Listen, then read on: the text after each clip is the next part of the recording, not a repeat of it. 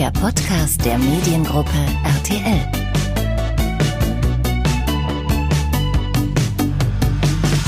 Ja, hallo und herzlich willkommen, ihr Lieben. Am 10. Januar ist es wieder soweit. Das neue Dschungelcamp startet und ich mache es ganz kurz. Ich habe mich mit Markus Küttner getroffen. Markus ist einer der Bereichsleiter Unterhaltung hier bei RTL und somit ist er unter anderem auch für das Format Ich bin ein Star, holt mich hier raus verantwortlich. Dort ist er tatsächlich von der ersten Minute, also seit 2004 mit dabei und ihr werdet hören, dass er da so einiges zu erzählen hat. Ich wünsche euch viel Spaß dabei. Hallo Markus, schön, dass du da bist. Hallo Mirko, vielen Dank für die Einladung. Markus, ähm, das Dschungelcamp 2020 dauert nicht mehr lange, da geht's wieder los. Du bist ja ganz nah dran. Eigentlich bist du der Mann, der am nächsten dran ist, oder? Am, am nächsten dran ist, ähm, das ist schwer zu sagen. Was äh, stimmt ist, dass ich ähm, den Dschungel seit der ersten Staffel verantworte. Also 2004 haben wir äh, sind wir zum ersten Mal nach Australien geflogen, damals mit zehn Promis und wenn ich mich so richtig zurückerinnere, auch noch ein bisschen blauäugig, weil wir so gar nicht so ganz wussten, was da auf uns zukommt. Das ist ja ein Format, das es, es kommt ursprünglich aus England, äh, I'm a Celebrity, Get Me Out of Here. Und in England gab es äh, ähm, bis dahin zwei Staffeln von der Show und unser erster Eindruck war, war eher so, ja, das ist so was England-spezifisches, Australien, früher die Gefangeneninsel der Engländer. Und so richtig gekickt hat's uns im allerersten Moment eigentlich nicht. Und dann äh, war das aber in England ein Riesenerfolg und ähm, wir sind natürlich immer auf der Suche damals schon gewesen und heute ja immer noch nach äh, erfolgversprechenden Formaten. Und dann bin ich nach Australien geflogen und habe mir vor Ort die Produktion bei der zweiten Staffel angeguckt. Und das hat mich vom Hocker gehauen, das hat mich total geflasht. Und ich bin zurückgekommen und habe meine damaligen Chefs so schnell es ging davon überzeugt, dass wir das auch machen müssen und dass wir eben unsere Version von Celebrity Get Me Out of Here nach Deutschland zu RTL bringen müssen. Ja, und der Rest ist Geschichte. 2004 ging's los und jetzt ist 2020 und wir stehen kurz vor dem Start der 14. Staffel. Hat's dich aber schlussendlich dann äh, wahrscheinlich wenig überrascht, dass es auch so erfolgreich dann geworden ist? das äh, hat mich, ja, doch, das hat mich schon überrascht, dass es so erfolgreich geworden ist. Also klar, die Show lief in England sehr gut und trotzdem, als wir mit unserer ersten Folge damals on air gegangen sind mit Costa Cordalis, Lisa Fitz und äh, noch ein paar anderen, Daniel Kübelböck war ja damals auch dabei, da ich hätte mir auch vorstellen können, dass die Zuschauer sagen, was ist denn das für ein Quatsch? Prominente, die irgendwo in Australien im Regenwald sitzen und ähm, verrückte Prüfungen machen müssen, das interessiert mich nicht. Das, so richtig wissen tut man es nicht.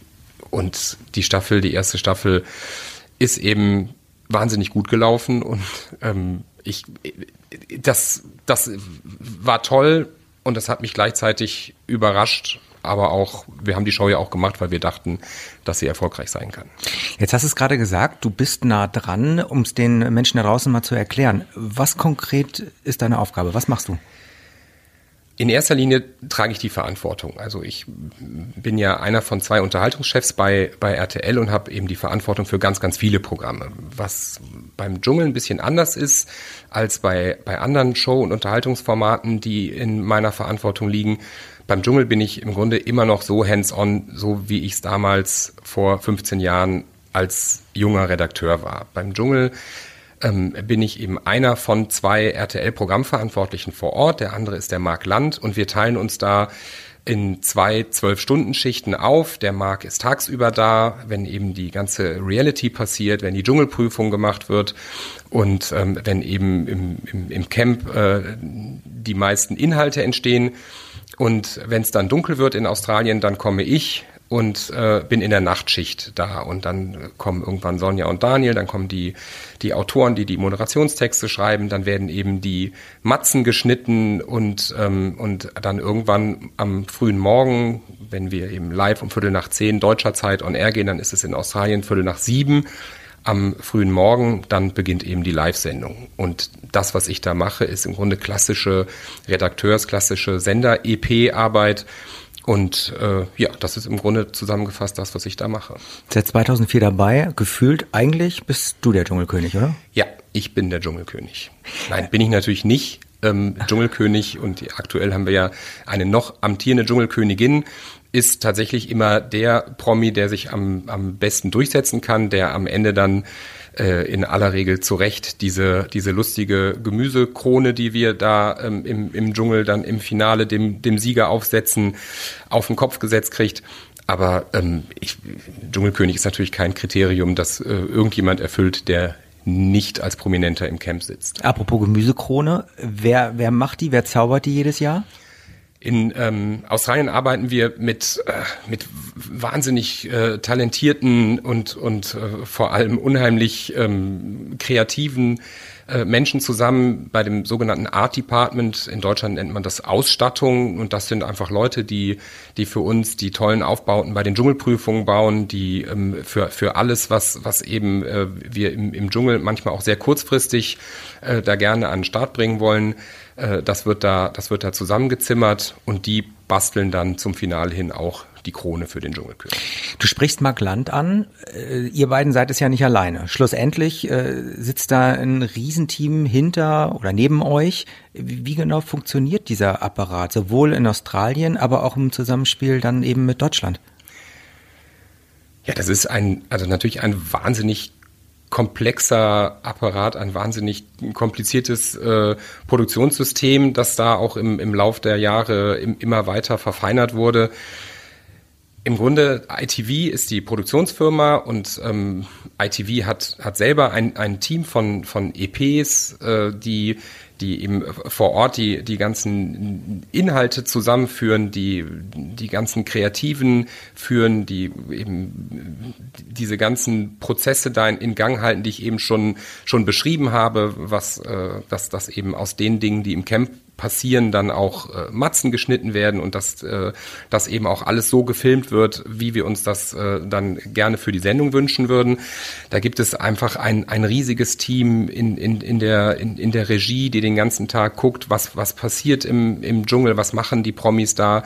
Da gibt es ein, ein äh, großes Team von Producern, die die Dschungelprüfung durchführen und natürlich sehr, sehr viele Menschen, die vor Ort in Australien auch leben, die also dauerhaft da sind. Und das ist im Grunde für mich manchmal ähm, ist äh, das fühlt sich das ein bisschen an wie wenn ich hier in, in, in Köln in Ossendorf im Studio bin, dann sitze ich eben in Australien beim Catering mit Menschen, die ansonsten für die australische Version vom Supertalent oder oder oder von X Factor äh, äh als als Producer arbeiten und dann eben im Januar für uns im Dschungel arbeiten. Äh, und eigentlich wäre es aber tatsächlich so, äh, du jetzt eben als Leitender, du müsstest gar nicht mehr mit, du machst es eigentlich nur noch, weil du Bock drauf hast. Ja, ich, ich mache das auf jeden Fall wahnsinnig gerne. Das macht ähm, irre viel Spaß. Das ist auch jedes Jahr aufs Neue wahnsinnig anstrengend und man muss schon auch eine gewisse Leidensfähigkeit mitbringen. Vor allem ist Schlafentzug ein großes Thema. Ich äh, bin ja da immer, wie ich erwähnt habe, nachts unterwegs. Das heißt, mein, meine Schicht beginnt äh, so zwischen 18 und 19 Uhr. Und wenn die Live-Sendung durch ist, dann ist es so 9 Uhr morgens in der Regel in Australien. Dann haben wir noch ähm, eine kurze Nachbesprechung mit den ganzen ähm, Department Heads und äh, gucken, was war gut und was war nicht so gut, was steht jetzt äh, am nächsten Tag an. Das heißt, also vor halb elf liege ich nicht wieder im Bett und dann geht eben um 17 Uhr schon wieder der Wecker. Das heißt, das sind schon, schon Tage ähm, mit äh, relativ wenig Schlaf, insgesamt äh, ungefähr drei Wochen, in denen ich einfach äh, ja, peu à peu immer müder werde. Das ist nicht ohne. Ich müsste das nicht mehr machen. Ich mache es aber nach wie vor wahnsinnig gerne. Und der Apparat schlussendlich vor Ort und auch hier, der wird ja auch nicht kleiner, im Gegenteil. Es wird umfassend berichtet über rtl.de, äh, TV Now, äh, soziale Medien. Ähm, wie funktioniert das mit all diesen ja, neuen Gewerken? Ja, das ähm, ist tatsächlich eine, eine, ganz gute Frage, weil wir vor Ort ähm, limitierte Kapazitäten haben. Die, ähm, die, diese Produktionsstätte, wo eben das Dschungelcamp ist und wo unsere ähm, Produktionsbüro-Container sind, da können nicht unbegrenzt viele Menschen hin und da arbeiten. Das heißt, wir haben da vor Ort eher die Aufgabe, dass, äh, dass, dass wir ähm, Schnittstellenfunktionen erfüllen, dass wir also praktisch das, äh, das hinkriegen, dass eben diese, diese Informationen, diese Inhalte, die es ja vor 15 Jahren auch in, in der Form noch gar nicht gab für Social Media, für, für, für Online-Angebote wie RTL.de, dass die eben ähm, zum richtigen Zeitpunkt äh, hier in, in Köln bei den, bei den richtigen Kolleginnen und Kollegen auf dem Schreibtisch landen. Und das ist schon äh, logistisch eine ganz gute Herausforderung. Wir haben äh, haben da auch, äh, auch in Australien äh, Kolleginnen vor Ort, die, die uns da unterstützen. Aber ähm, das, das, ist schon, das ist schon komplex. Und wenn ich mich zurückerinnere an unsere ersten Staffeln, da waren ähm, dadurch, dass, dass es eben diese Themen so noch nicht gab, war vielleicht es auch etwas einfacher, hier und da sich komplett auf die Hauptshow zu konzentrieren. Hm. Kommen wir mal zu den Kandidaten. Also schlussendlich ist es ja tatsächlich so, dass ja du derjenige bist, der entscheidet, äh, inwiefern oder über wen wir jedes Jahr lachen, weinen, mitleiden dürfen, oder? Also ich meine, wenn, wenn jetzt jemand äh, Beschwerdebriefe oder freudige Briefe äh, schicken möchte, dann eigentlich an dich. Also die Beschwerdebriefe, die, die, die kann man gerne an mich schicken die Auswahl der, der Promis fürs Dschungelcamp, das ist, eine, das ist wirklich eine klassische Teamarbeit. Da haben wir wirklich Top-Leute bei, bei ITV, allen voran die Pamela Müller, die seit vielen Jahren die, ähm, die, die Promi-Flüstererin ist äh, dort. Und wir sitzen eigentlich ab Mitte, Ende Februar, also wenn der alte Dschungel so gerade ähm, gerade vorbei ist, da setzen wir uns das erste Mal zusammen und, und überlegen uns, wen nehmen wir denn bei der nächsten Staffel mit. Aber das ist jetzt, äh, das ist wirkliche, echte Teamarbeit. Aber wie läuft denn das konkret? Also ich meine, wie stelle ich mir das vor? Dann setzt man sich bei einem Teechen an Kamin und quatscht und plaudert und tauscht sich aus oder wie läuft das? Ja, also Kamin eher selten. Wir sitzen dann im, im äh, Konferenzraum, entweder hier bei uns bei RTL oder bei ITV und ähm, ja, eigentlich sind die, die spannendsten und die lustigsten Treffen sind tatsächlich die ersten im Jahr. Dann, wenn wirklich noch mal, wenn wir wirklich ganz offen uns überlegen, auf wen haben wir Lust, wen können wir mal fragen, wer, wer, wer wäre spannend, wer hat vielleicht bei der letzten Staffel aus Termingründen abgesagt oder was weiß ich. Also wenn wir wirklich mal äh, am Anfang noch ganz offen darüber nachdenken. Und dann kannst du dir vorstellen, dann ist vielleicht Einnahme fix. Und das ist ein, sagen wir mal, ein etwas älterer Politiker aus Ostdeutschland. Dann hast du natürlich schon mehrere, mehrere Kriterien erfüllt, dass du sagst, okay, ältere Männer brauchen wir jetzt vielleicht auch nicht mehr so viele. Wir wollen ja immer so ausgewogen und dadurch eben so, so spannend wie möglich sein bei der Promi-Auswahl. Und wenn wir jetzt noch einen zweiten Politiker irgendwie auf der Liste hätten, dann würden wir sagen, naja, vielleicht bei der übernächsten Staffel, aber zwei Politiker mit ins Dschungelcamp, das wäre vielleicht auch Quatsch. Und so entsteht dann nach und nach diese, diese Mischung aus Promis. Wie oft wundert man sich schlussendlich dann, äh, wie ein Kandidat funktioniert oder eben nicht und man ganz andere Erwartungen hatte? Ja, also eigentlich wundere ich mich fast immer. Ich habe wahnsinnig oft das erlebt, dass ich eine komplett andere Erwartung an, an Promi hatte, als das, was dann am Ende mit ihm passiert ist äh, während unserer Show. Für mich ist immer ein Paradebeispiel Larissa Marold. Ich muss zugeben, ich kannte die gar nicht vorher. Die damals die Topmodel-Staffel, die ist irgendwie aus welchem Grund auch immer an mir vorübergegangen. Und wir hatten eigentlich. Ihr seid alle Larissa-Fan, alle. Ja, Daniel, Sonja, alle sprechen über sie. Genau. Larissa ist ja auch äh, ist ja auch äh, bis heute einfach, ähm, äh, ist, ist ja bis heute in aller, allerbester Erinnerung. Und es war ja die achte Staffel damals und das ist ähm, auch zumindest, wenn man auf die, auf die Marktanteile guckt, auch unsere Rekordstaffel bis heute. Also da hatten wir ja weit über 40 Prozent Marktanteil bei den 14- bis 49-Jährigen im Schnitt. Und ähm, damals war es so, dass wir ursprünglich die, weiß gar nicht, ob ich das erzählen darf, da hatten wir ursprünglich die Sarah Kulker für die Staffel vorgesehen. Und wir waren uns, waren auch schon recht weit und waren uns eigentlich schon mit der einig und dann war die Sarah schwanger und hat uns abgesagt, recht kurzfristig. Und äh, das war schon ähm, spät im Herbst, dass wir ihm gesagt haben, okay, die Sarah ist weg, was machen wir denn jetzt? Und die äh, Kirsten Petersen, die damals äh, in meinem Team für den Dschungel verantwortlich war als EP, die hatte die Idee, komm, wir nehmen die Larissa Marold mit. Und ich habe gesagt, wer ist das? Kenne ich nicht. Dann habe ich mir bei YouTube oder auf welchen Kanälen auch immer, habe ich mir ein paar Sachen von der angeguckt und fand die okay. Aber so richtig geflasht hat sie mich nicht, muss ich zugeben. Und das, was dann im Dschungel mit der passiert ist, war einfach sensationell, wahnsinnig unterhaltsam und auf so vielen Ebenen einfach bestes Entertainment. Das ist einfach, äh, einfach toll. Und es gibt natürlich auch andere Beispiele von Prominenten, wo ich vorher dachte, das ist eine Unterhaltungskanone, das wird bestimmt super lustig, super spannend und die dann am Ende im Dschungel sehr, sehr wenig gebracht haben. Ähm, kann man das in Zahlen oder kann man verpacken, wie viel Prominente schlussendlich denn dann auch absagen, die ihr anfragt? Nee, das, das ist, das kann man so nicht sagen. So, also es gibt ja auch Prominente, die sich proaktiv bei uns bewerben. Es gibt auch welche, die dann auch tatsächlich ins Camp am Ende gegangen sind, wo die Initiative nicht von uns oder von ITV ausgegangen ist, sondern, sondern von den Promis oder ihren Management selber. Wer war das zum Beispiel? Ähm, das möchte ich nicht sagen. Das wird nicht schwierig.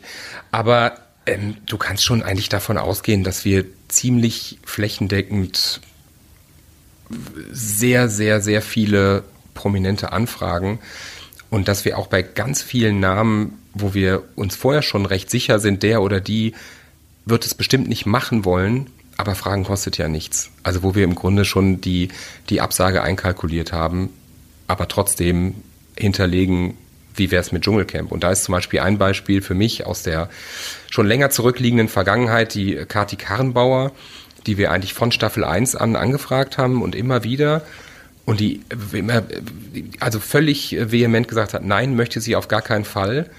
Aber sie wusste natürlich, dass, dass das Interesse ist vorhanden, das Grundinteresse. Und als wir dann für die Staffel 5 gesucht haben, hat sie sich proaktiv bei uns gemeldet und hat gesagt, aus welchem Grund auch immer, aber jetzt würde ich gerne mitmachen, jetzt bin ich bereit, jetzt habe ich Lust auf den Dschungel. Deshalb ist es auch nicht verkehrt, bei dem einen oder anderen Promi auch immer wieder zu sagen, hier übrigens, wir sind da und wenn du es dir mal anders überlegst, dann, dann lass es uns wissen. Du hast eben gerade Larissa Marold angesprochen. Ist das so die Kandidatin, wo du sagen würdest, die ist dir am ehesten in Erinnerung geblieben, in dem Fall positiv? Gibt es vielleicht auch Negativbeispiele? Also die Larissa, die Larissa war insofern ist sie für mich ein besonderes Beispiel, weil ich sie, wie gesagt, im Vorfeld gar nicht so auf dem Schirm hatte. Ich finde, gerade jetzt habe ich schon die Staffel 5 erwähnt, damals war ja Sarah Knappig die bestimmende, die prägende Figur in der Staffel. Und ich finde schon, dass die, die Sarah einfach äh, auf vielen Ebenen mit dem, den, den, diesen ganzen Dschungel nochmal auf links gedreht hat. Und, äh, und wir haben vorher vier schöne Staffeln gemacht, aber ich hatte schon, hab, auch wenn ich heute auf, auf diese Staffel zurückgucke, danach war, war nicht mehr viel so, wie es vorher mal war. Und deshalb finde ich es die, für mich ist die Sarah schon eine sehr prägende Figur, wenn ich auf unsere Dschungelpromis zurückblicke. Kommen wir mal zu den aktuellen Kandidaten. Ja. Gehen wir mal so ein paar durch. Ja. Günter Krause zum Beispiel. Ja, Günter Krause, was ist mit dem denn los? Ja, sag's mir. Ja, ich weiß es auch Ex-Bundesverkehrsminister? Genau, Günter Krause war ähm, ähm, kurz nach der Wende, also in der ersten gesamtdeutschen Bundesregierung unter ähm, Helmut Kohl, war Günter Krause Bundesverkehrsminister. Er ist, äh, er hat damals den Einigungsvertrag zwischen der alten Bundesrepublik Genau. und der DDR mit ausverhandelt. Jährt sich übrigens dieses Jahr auch. 30 Richtig. Jahre. Genau so ist es. Und ähm, deshalb passt es besonders gut. Und ja, ich, träume wirklich schon, eigentlich schon seit Staffel 1 davon, endlich mal einen Politiker und am liebsten sogar einen richtig, äh, einen richtigen Bundespolitiker mitzunehmen, dass es jetzt sogar ein Bundes, ein ehemaliger Bundesminister geworden ist. Das ist natürlich ein Traum. Und mal gucken, wie der Günter Krause sich schlägt im Dschungel. Und er hat tatsächlich wohl irgendwie schon auch mit äh, Angela Merkel über den Dschungel mal gesprochen und die sagte, ja, pff, soll er mal machen. Das hat er zumindest erzählt. Ich war nicht dabei, aber ähm, ich, ja, äh, das An- scheint zu stimmen. Angela Merkel übrigens, ähm, Daniel Hartwig äh, sagt, äh, es wäre so seine Wunschkandidatin. Ähm, vielleicht wird's immer wahrscheinlicher. Wie sieht's aus? Ja, also vielleicht an dieser Stelle auch ein Appell an Frau Merkel, wenn sie das hört. Also wenn Sie Lust haben, in einem der nächsten Jahre, für dieses Jahr wird es ein bisschen knapp, aber später mal beim Dschungel mitzumachen, unsere Tür steht immer offen. Claudia Norberg, die ja, Ex vom Wendler. Genau, von Angela Merkel zu Claudia Norberg, das ist auch ein Schritt. Ja, das ist die Ex-Frau von Michael Wendler, der Michael Wendler ja auch äh, in der legendären achten Staffel ähm, äh, selber im Dschungelcamp gewesen, ja auch in, inzwischen bei vielen anderen Reality-Shows zu Gast Und er gewesen. gegangen damals? Genau, Michael Wendler, der ähm, dann freiwillig aus dem Camp gegangen ist mit einem äh, mit einem wahnsinnig äh, cleveren Plan, weil er nämlich dachte, wenn er vor allen anderen das Camp verlässt, dann zieht er die ganze Aufmerksamkeit auf sich, wenn er dann schon im Versace Hotel sitzt und äh, und eben noch keine anderen Ausgeschiedenen da sind, was er natürlich völlig falsch eingeschätzt hat, ist, dass die Aufmerksamkeit des Publikums sich natürlich weiterhin darauf konzentriert, was im Dschungelcamp passiert und das Versace Hotel natürlich überhaupt nicht von Interesse ist. Dann hat er die Idee gehabt, lasst mich doch wieder rein in den Dschungel, ich würde gerne wieder zurück, aber das geht nicht, das haben wir ja auch schon, äh, schon oft genug gesagt. Es gibt, wenn man einmal sagt, ich bin ein Star, holt mich hier raus und das Camp verlässt, dann gibt es natürlich keinen Weg mehr zurück ins Camp. Und jetzt haben wir seine Ex-Frau, die Claudia Norberg, äh, im, im Camp. Und das finde ich ist eine, ist eine, eine, eine tolle, gestandene Persönlichkeit und ich freue mich drauf, ähm, äh, was, was sie da erzählt. Und vielleicht erzählt sie auch ein bisschen was aus ihrer Zeit mit dem Michael, aus ihrer Zeit an seiner Seite. Aber ja, da bin ich selber gespannt, wie das wird. Glaubst du, sie wird weiterkommen als ihr Ex-Mann? Ja, bestimmt. Ich habe, also meine Einschätzung ist, dass die, dass, dass die Claudia nicht aufgeben wird. Und das ist ja das, was er im Kern gemacht hat. Er hat einfach aufgegeben. Er hat das Handtuch geschmissen. Meine Einschätzung jetzt, man weiß es nicht, ich kenne sie nicht besonders gut, aber ich glaube nicht, dass sie, dass sie freiwillig das Camp verlassen wird. Was hältst du von den Leuten, die eher gehen? Ach, das ist ja ganz, ist ja ganz unterschiedlich. Da gibt's halt welche, also ich kann mich erinnern, das war, glaube ich, Staffel 4, nee, Staffel 5, auch Martin Kesici, der auch gesagt hat, äh, ich gehe jetzt einen Tag vor der ersten Rauswahl. Das war natürlich totaler Quatsch, eine wirklich eine, eine nicht zu Ende gedachte Entscheidung. Der hat auch dadurch auf einen ganz guten Teil seiner Gage verzichten müssen. Und ich glaube, dass er einfach äh, Angst hatte, dass er sehr früh, vielleicht sogar als erster rausgewählt wird, warum auch immer er diese Angst hatte und dass er deshalb dem zuvorkommen wollte. Es gibt aber auch wirklich Menschen und ich glaube, das, das Leben da in diesem Dschungelcamp, das ist hart. Das, ähm, also ich habe da wirklich einen Mörderrespekt gehabt, vor allem vor denen, die es da wirklich diese ganzen Hast du es mal ausprobiert? Wochen, nein. Also ich war schon oft im Camp, auch äh, gucke mir das natürlich auch immer an, bevor die Staffel losgeht und, und sehe nach dem Rechten, dass auch alles da ist, wo es sein soll. Aber ich habe da noch nicht übernachtet oder, oder äh, längere Zeit als, sagen wir mal, maximal eine Stunde verbracht. Und wenn ich mir vorstelle, da 16, 17 Tage Tag und Nacht zu sein und unter diesen Bedingungen und ich auch, also ich, man kann es ja gar nicht oft genug sagen, das ist ja tatsächlich wirklich mitten im Regenwald. Man ist da wirklich unter freiem Himmel ähm, äh, im, im Wald zwischen nichts und nirgends. Das ist schon ähm, eine ordentliche Herausforderung und da habe ich echt großen Respekt vor. Und um auf deine Frage zurückzukommen, wenn es dann vielleicht auch mal Prominente gibt, die sagen, boah, damit komme ich nicht klar, das ist mir zu hart, ich, ich kann nicht gut schlafen oder ich, ich äh, fühle mich einfach nicht wohl hier, ja, dann geht man halt raus und verbringt den Rest der Zeit im Hotel. Glaubst du, der Wender wird sich die Sendung anschauen? Ja, da bin ich mir ziemlich sicher. Daniela Büchner. Daniela Büchner wird sich die Sendung nicht anschauen, weil sie ähm, im Dschungel natürlich keinen Fernseher hat sensationelle äh, äh, Antwort. Daniela Büchner finde ich toll. Daniela Büchner, das ist ja auch, ähm, haben wir ja auch relativ offen gespielt im vergangenen Jahr, dass sie ähm, schon bei der letzten Staffel hätte dabei sein sollen. Und dann ist ja äh, der Jens Büchner leider ähm, gestorben Ende letzten Jahres und dann hat sie uns richtigerweise äh, die Teilnahme für den, für den Januar 2019 abgesagt. Wir haben aber immer gesagt, unser Angebot steht. Wenn du bei der nächsten Staffel dabei sein kannst und willst, dann sind wir froh, wenn du, wenn du mitmachst beim Dschungel. Und jetzt ist es mhm. soweit. Jetzt zieht die Dani ins Camp ein. Und ähm, ich finde die toll. Ich finde die super unterhaltsam. Und das ist äh, einfach eine, ja, ein, ein, ein spannender Charakter. Auf mhm. die freue ich mich. Ich habe mit ihr gesprochen und es war tatsächlich auch ein Versprechen an ihren Mann, dass sie reingeht. Ja, das äh, mag sein. Ähm, glaubst du, dass es eben dadurch, ich meine, emotional wird's ja auf irgendeine Art und Weise irgendwie immer. Jeder hat irgendwie so seine Geschichte und auch mal nicht so schöne Geschichten. Glaubst du, dass sie eben genau dadurch, durch die Geschichte, dadurch, dass Jens vor einigen Staffeln halt eben unter dem gleichen Himmel gelegen hat, besonders emotional wird? Ich, äh, ich kann mir das vorstellen. Auch da muss ich sagen, so gut kenne ich sie nicht. Es, es kann sein, dass das, dass das für sie wirklich emotional eine besondere Herausforderung und eben auch ganz besondere Momente werden. Und es kann auch sein, dass es sich in eine ganz andere Richtung entwickelt. Und genau das macht ja auch den Reiz dieser Staffel aus. Ich glaube, wenn wir jetzt schon vorher wüssten, die Dani, die sitzt dann da und äh, guckt in den Himmel und denkt die ganze Zeit an den Jens, dann wäre es ja auch nicht so spannend. Mal gucken, wie das sich für sie da anfühlt. Vielleicht ist das ja auch für sie so ein Gefühl, dass, also das so ein, so ein, so ein Abschluss, dass sie da vielleicht auch an, an dieses Trauerjahr, an das zurückliegende Trauerjahr für sich auch einen Haken machen kann, wenn sie jetzt da an der Stelle äh, liegt, an der der Jens zwei Staffeln vorher war. So lange ist das ja noch gar nicht her, das vergisst man ja so gerne. Mhm. Der nächste wäre Sven Ottke, das ist eigentlich ein ganz entspannter Typ. Da kann man äh, darauf hoffen, dass der vielleicht durch Essensentzug dann äh, auch mal durchdreht. Ja, genau.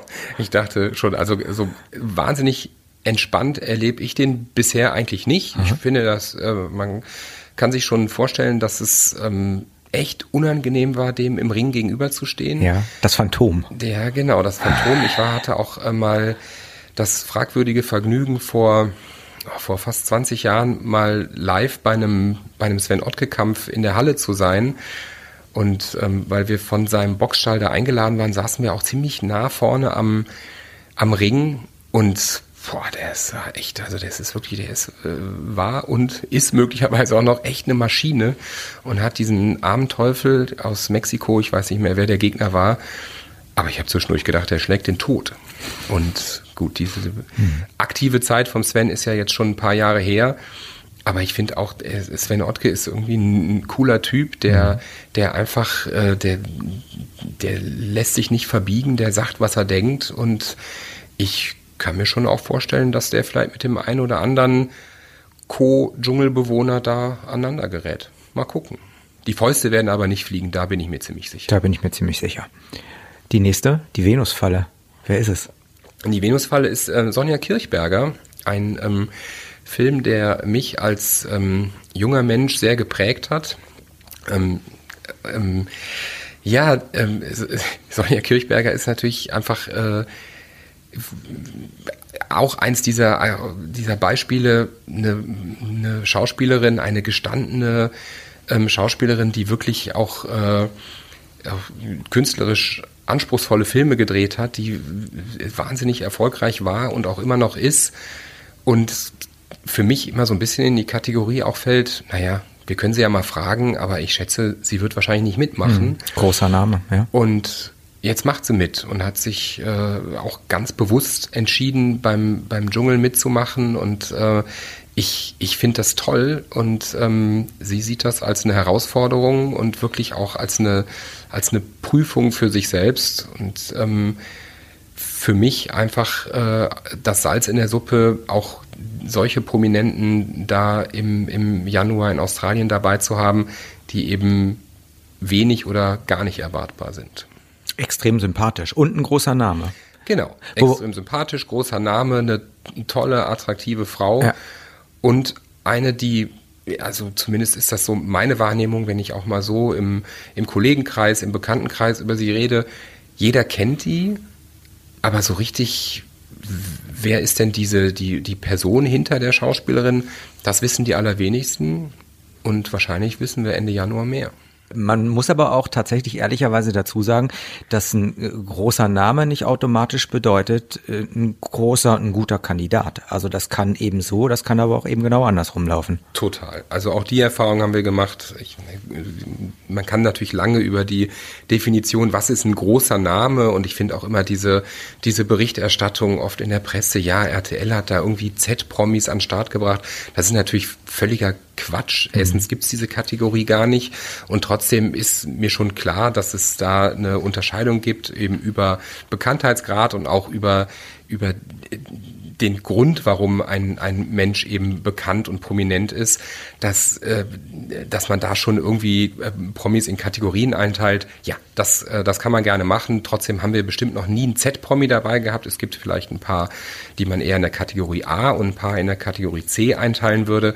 Aber wo du auf jeden Fall recht hast, ist, dass es uns schon häufiger oder dass wir schon häufiger die Erfahrung gemacht haben, dass wir eben einen sehr großen Namen eingekauft haben und am Ende eher gedacht haben, so, boah, den hätten wir uns eigentlich sparen können. Das war ja eher langweilig mit diesem Promi. Hm. Ansonsten noch dabei die Elena, Sommerhaus der Stars. Werden ja. auch viele kennen. Genau, die äh, Elena äh, von, äh, von Love Island und vom Sommerhaus der Stars, die ist einfach ähm, ein, die Elena. Ein, äh, ich, ich glaube, dass ich jetzt bei jedem Namen, den du sagst, gesagt das ist ein ganz besonderer, besonderer Mensch. Ähm, die Elena auch. Die Elena ist speziell und die trägt tatsächlich das Herz auf der Zunge und das, was wir beim Sommerhaus erlebt haben, wenn sie, wenn sie sich irgendwie schlecht behandelt fühlt oder auch so unter Druck gesetzt fühlt, dass sie dann vielleicht auch so ein bisschen, naja, so ein bisschen emotional reagiert und auch so ein bisschen aus sich rausgeht und vielleicht jetzt auch nicht so jedes Wort auf die Goldwaage legt. Das finde ich spannend, das hat mir da gut gefallen. Das ist einfach sehr unterhaltsam und ich kann mir vorstellen, dass das auch im Dschungel ganz lustig wird mit ihr. Hm. Auch die weiteren, du sagst es, besonderen Namen, gehen wir nochmal ganz kurz durch. Ja. Tony Trips, DSDS-Kandidat, Raul Richter, Ex-GZ-Essler, Anastasia, so wird sie ausgesprochen. Exakt, so wird sie ausgesprochen. Der Marco Chirullo, Bachelorette. Ja, der Marco ist auch ein äh, super Typ Bachelorette und natürlich äh, bei der bei der vor nicht allzu langer Zeit äh, zu Ende gegangenen Staffel Bachelor in Paradise einfach für mich der herausragende Charakter, ein wahnsinnig liebenswerter und, und äh, netter Kerl, der, ähm, der bestimmt auch im, im, im Dschungel mit seinen äh, manchmal ähm, ja, wie soll ich das ausdrücken? Also er ähm, hat äh, auf viele Dinge einen, einen etwas eigenwilligen Blick und ich finde, wenn, wenn er mal so Zusammenhänge erklärt, dann äh, kann das schon sehr, ähm, sehr unterhaltsam und mitunter auch ganz lustig sein mhm. bei Marco. Und dann haben wir noch Markus Reinecke und Prince Damien. Ja, genau. Das sind auch ähm, natürlich beides äh, Menschen, die ähm, aus dem RTL-Universum kommen, wenn man so will. Und beide, das fällt mir jetzt auf, aus äh, ähm, Shows, die Super im Namen tragen. Nämlich der Markus Reinecke, einer von unseren Superhändlern, die ähm, am Nachmittag um 14 Uhr bei uns im Programm sind. Und der Prince Damien, der vor vier Jahren, glaube ich, äh, ja. äh, Deutschland sucht den Superstar gewonnen hat. Ja, 2016 war es, meine ich. Ja, ja. und ähm, und der äh, damals auch wirklich ja der herausragende Kandidat war, ähm, nicht nur weil er gewonnen hat, sondern und auch nicht nur weil er eben diese diese markanten Piercings über dem Auge Nieten. hat. Ja, Nieten, das sind, ist, glaube ich, so gar nicht richtig gepierst, nee, nee, sondern geklebt. Äh, aufgeklebt, genau. Ähm, ich äh, bin mir gar nicht ganz sicher, ob er die auch im, im Dschungelcamp will tragen will. Ja. Aber ähm, da bin ich mal gespannt drauf. Und ob die, die Dinger sind, halten. er sagt, die sind auch hitzeerprobt. Ja, er war genau. damit in der Sauna. Ja, genau. Ja, Na Sauna. Gut, das ist halt gucken. die Frage, was ist, wenn 16 Tage Dauersauna ist, ob mhm. die dann auch noch halten oder ob ihm irgendwann die Nieten ins Auge fallen. Mhm. Der Prinz Damien ist ein, ein super Typ, ein, äh, ein, ein liebenswerter Charakter und ähm, jeder, der schon mal Zeit mit ihm verbracht hat, äh, weiß, dass er einfach ein, ein, ein, ein Füllhorn an, an tollen Geschichten ist und ein, ein, äh, ja, ein toller Dschungelpromi, glaube ich. Da kommt einiges auf uns zu. Ja, warum eigentlich nicht? Was müsste ähm, schlussendlich passieren, dass du am Ende der Staffel sagst, das war die perfekte Staffel? Also, wir sind ja, wir sind ja RTL und RTL, das, wir können ja nicht aus unserer Haut, dass wir natürlich schon, wenn wir auf eine, auf eine Staffel zurückblicken, die Performance, sprich die Einschaltquoten und die Marktanteile, die können wir da nicht komplett äh, aus dem Blick verlieren. Das heißt, wenn ich mir vorstelle, wir haben jetzt eine Staffel, die vielleicht super unterhaltsam ist und, und lustig und die und, und äh, einfach die, die, die, die Menschen äh, erfreut, aber die Einschaltquoten gehen runter, dann ist das für mich keine perfekte Staffel. So ticken wir nun mal. Das heißt, für mich ist einfach die perfekte Staffel und damit ist, wenn ich zurückblicke, die Staffel 8 damals, die jetzt, glaube ich, zum fünften Mal erwähnte Staffel mit Michael Wendler und Melanie Müller und eben Larissa Marold, die war eben perfekt, weil die wahnsinnig unterhaltsam war. Jede Show für sich hat einfach irre viel Spaß gemacht und gleichzeitig haben die Einschaltquoten gestimmt und sind, äh, sind äh, so durch die Decke gegangen, dass wir am Ende im, im Schnitt die Rekordstaffel damals hatten. Insofern, perfekte Staffel ist einfach bestes Entertainment plus gute Performance. Markus, ich danke dir. Mirko, ich schön, danke dir. Schön, dass du da warst. Viel Spaß in Australien und ja. viel Erfolg. Danke. Tschüss. Ciao. Ja, das war der Talk mit Markus Küttner. Ich hoffe, euch hat Spaß gemacht. Wie gesagt, am 10. Januar geht es los mit dem neuen Camp. Bis dahin, alles Liebe. Tschüss. Das war der Podcast der Mediengruppe RTL.